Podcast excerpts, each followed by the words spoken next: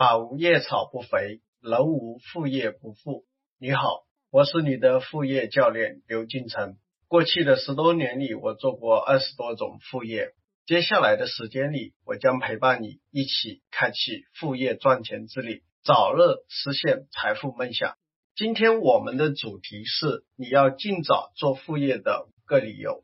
做事情之前，先需要明确好动机，你的动机。越强烈，你执行力就越强，成功的概率也就越大。当我们做一件事情的时候，我们没有足够的欲望，我们就会陷入无精打采、敷衍了事、无所作为的这样一个状态。同样，我们开始做副业，一定要有强烈的欲望，一定要有足够说服我们自己百分之百全力以赴去做这件事情的理由。在分享这个主题之前啊，我想给大家分享一个真实的故事。这是我的一个朋友啊，叫做张丽。零八年的时候呢，毕业于一个职业技术学校，学的是平面设计这样一个专业。那正好大家也知道，零八年赶上了这个金融危机，所以呢，花了三个月的时间才找到第一份工作，在一家这个打印店里面做这个设计，一个月工资就两千五百多块钱。啊，以这样一个工资收入的水平，就是在这个广州的城中村里面啊租的这个房子，生活呢过得紧巴巴的。第二年呢，她和一名程序员的这样一个老公，也是她老乡结婚了。他们双方的父母凑齐首付，在广州给他们买了一套婚房，每个月呢需要按揭的这样一个费用是六千多块钱。她老公的工资一个月是七千多块钱，所以他们两口子呢，基本上呢就是属于月光族，没有太多的这个银行积蓄。那呢，二零一零年的时候，一次突然的变故，就是让他感觉到压力非常大。那天他跟平常一样去上班，忽然呢就接到了他妈妈打来的一个电话，非常急。他啊，老爸。本来就有高血压，不小心呢就是摔了一跤，脑中风住院了。他是他们家里独生女，就一个。他父母在农村的话，大家也知道，其实没有什么收入的来源，所以医疗住院的费用都得他来承担，还要加上后期住院、出院以后的护理啊、照顾啊等等之类的费用等等。所以呢，张丽当时觉得天都要塌下来。三年时间。他们两夫妻的银行存款只有三万多块钱，对一个刚刚结婚才一年，而且还买了房，每个月还得还房贷，忽然感觉啊自己压力被压喘不过气来。在他父亲住院的期间，张丽呢基本上借遍了所有亲戚啊朋友的钱，也第一次体会到了贫穷啊是多么的可怕，人情世故，世态炎凉。只有在这种关键的时刻啊，才能真正的体会到这样一种状态。后来他父亲出院了，我们的朋友啊，也就是张丽，就成了一个负债累累的啊这个穷光蛋了，可以这样来说。张丽后来有一次呢，就是找到我说，我想呢去做一点副业，赚点钱，让大家还债。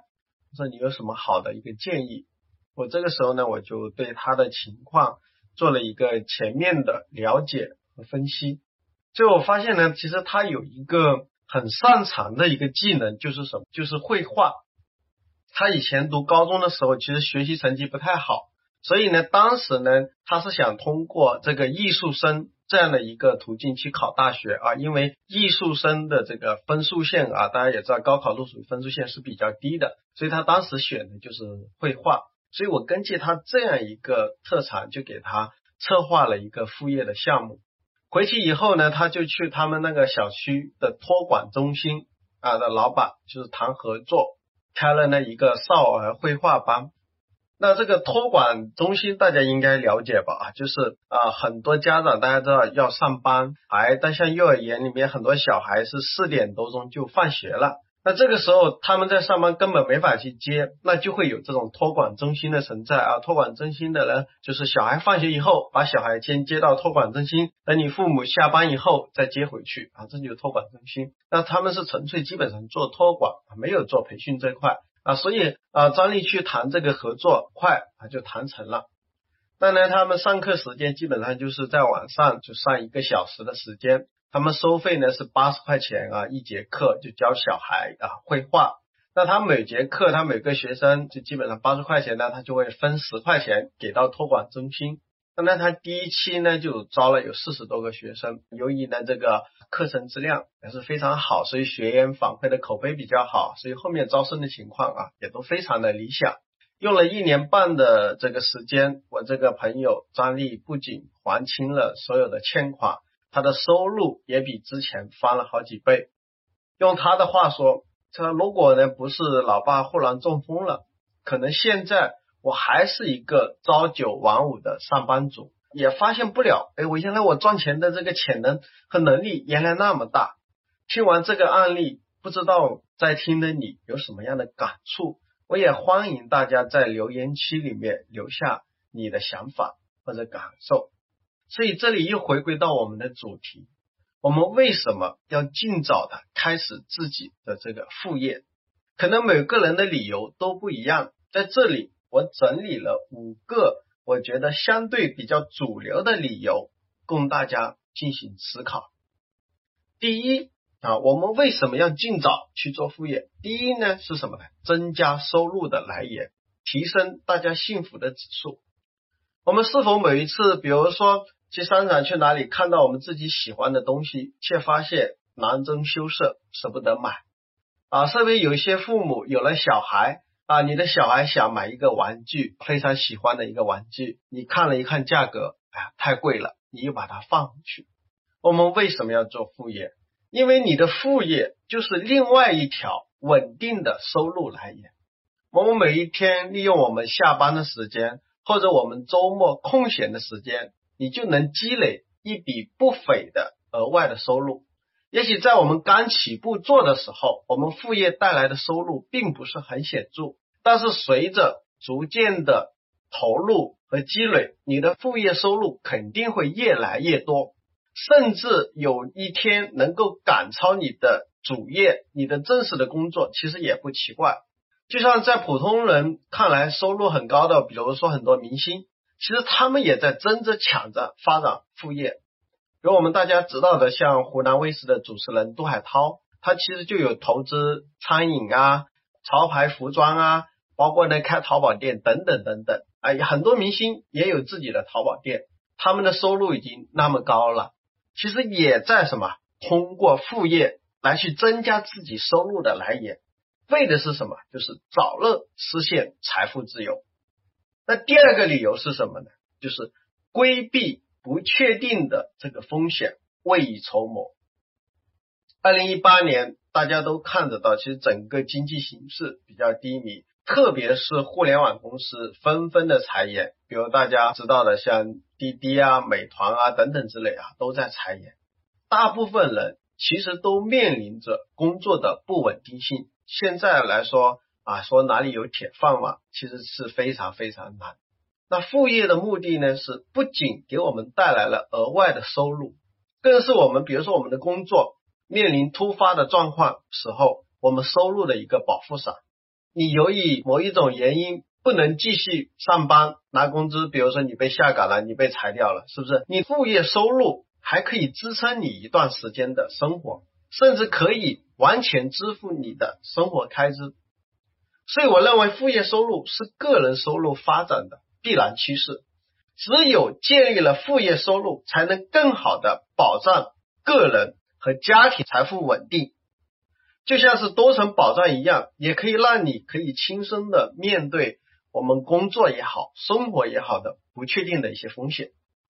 第三，副业是可以让我们学习一些新的技能，为我们主业。打造多维度的竞争力，比如我们很多时候我们主业的工作做得久了，其实限定很多，已经形成了既定的模式，做的这么久的工作，可能不能给你带给你更多的成长或者长进，但是你的副业，你可以带你去探索或者去学习一些新的知识、一些新的技能的机会。你也将会从另外一个维度去打造你的竞争力，拓展你的思维认知的模式，而你不断增加的技能或者人脉，将不仅仅只在你的副业上发挥作用，这些就像新的力量不断注入一样，会同时在你的主业和你的工作和生活中带来一些可能你没想到的一些惊喜的一些改变。所以这是第三个理由。那第四个理由是什么呢？就是建立人脉关系网，形成行业个人的品牌。做得很成功的职场人士，通常他都会有一个很健全的人际关系网。但这一个关系网往往是由这个圈子组成，比如他们是在同一个公司，或者在同一个行业哦，你的圈子就是在这个公司或者在这一个行业。但是，正如社会学家普特南认为，一个健康的关系网就要有什么同质性的资本，也要有异质性的资本。也就是说，它要有同质的关系和异质的关系。这是什么意思呢？打个比方，比如说你在一个农场上，比如你只种一种作物，比如你只种玉米，但如果经济形势衰退，大家都不想买玉米的话，或者呢，你这些玉米得了某一种这个病，比如说什么环境枯萎病啊等等之类，是不是就是玉米会得这种病？那这个时候你的风险就什么非常非常的大，因为你种的钱是玉米，是不是？所以风险很大。同样，我们再打一个比方，以我们副业打个比方啊，你现在的工作是卖自行车的，那你的人脉关系，可能你的圈子认识的朋友都是什么啊？都是卖自行车的，你认识很多卖自行车的，因为大家都是朋友，都是同行。当有一天共享单车，比如说我们大家知道的摩拜、ofo 诞生以后，你会发现什么？你这个行业一夜之间就没落了，这个时候你就会处于非常危险的境地。因为什么？你只认识卖自行车的，跟你一样失业了的人，他们也是卖自行车，这些都是你朋友，而且他们一起失业了。因为啊，有了共享单车，没有人需要卖自行车。另外呢，由于你在一段时间，你能只能接触了一个角度的观念，所以你的思维很容易被这个圈子给局限和束缚。所以我们为什么要去做一份副业，就可以让我们以另外一种有趣的。新的方式扩展你的人脉关系网，同时也不需要放弃你的核心关系。但这样的好处是会让你的适应能力更强，对他人也更有价值。这是我认为大家尽早需要做副业的第四个理。那第五个理由呢是什么呢？就是为创业做积累，提高创业的成功率。在中国啊，特别是我们年轻人在一起。谈的最多的就是创业，创业，实际上就是每一个人都喜欢做老板。但是给大家一个残酷的一个数据，就是据这个权威数据统计显示，中国企业三年的这个成活率是多少呢？是百分之七。这个数据意味着什么呢？就意味着，比如说今天啊，有一百家公司成立了。三年以后，这一百家公司就只有七家还活着，另外的九十三家都干嘛了？都倒闭了，都已经不存在了。所以，创业是一个九死一生的一个事情。但也并不是所有我们说创业性的冒险都会成功。但是，也许啊，不应该成为我们什么一开始做，我们怎么样去做，去提高它的什么成功率？我称之为副业是什么？是创业的实验啊！我是通过。副业的方式去做一个创业的实验。这里我给大家举个例子啊，我有一个朋友叫这个华明，他呢是原来是一家培训学校的这个员工。去年的时候呢，他一直想创业啊，去做知识付费啊。大家知道这这几年知识付费也非常火，他也想去做。但是呢，我给他的建议说，那先把它作为副业去做，你先不要急着辞职，你利用你的业余时间，你下班以后，你周末去做。是不是你做的课程真正能卖出去，还到底是怎么样啊？三个月以后呢？啊，他就听了我的，那没有辞职。三个月以后，他的第一个知识付费课程上线了啊，但是呢，什么不理想，表现并不理想啊，和他之前想的他的预期的相差太大了啊，就是他原来想的哦，他这个课程非常牛逼啊，一上去啊就肯定会卖比较好，但是这个预期相差非常大，给了他一些优化的意见。半年以后，他的第二个课程上线了啊！当时上线第一个月就赚了一万多块钱，他今年年初已经辞职，准备开始创业，继续做他的课程。刚前段时间他跟我说啊，他说老刘啊，如果不是你啊，我可能去年我就可能就冲动的去辞职了啊，我就可能去创业了，可能结局呢可能一定会非常惨。那种你看我之前啊第一个课做那么惨，他说因为现在呢，我可以在网上获得了一些额外的收入，我的副业已经有收入了，所以我对我辞职以后的这个未来我还是感到比较乐观的。但是呢，由于当时。他没有放弃他的主业，相当于给他自己什么留了一条后路。呃，他第一次尝试失败了，是不是？但是因为他有主业，他还有固定的收入啊，所以他的风险性会小一点。但是，所以我们一定啊，有的时候要去怎么想着稳健型的去做副业，怎么样稳健型的去创业，不要冒一些不确定或者可以避免一个风险。所以你热爱你的工作，并保持这份热爱，但是创业精神能给我们一些新的一些这个技能，也可以丰富你的视野，让你在工作中就是更加的不可或缺。所以呢，啊，我认为大家要去尽早做副业的这个第五个理由也是非常重要的，就是为大家以后想去创业做一个什么准备，先用副业的时间、副业的模式。去验证我们创业的想法是否可行。那我们呢？今天的课程的主要内容就是到这里。那我们给大家布置的作业就是根据你自己的情况，写出你要做副业的五个理由，越详细越好，动机越强烈越好。什么样的理由才是非常好的理由呢？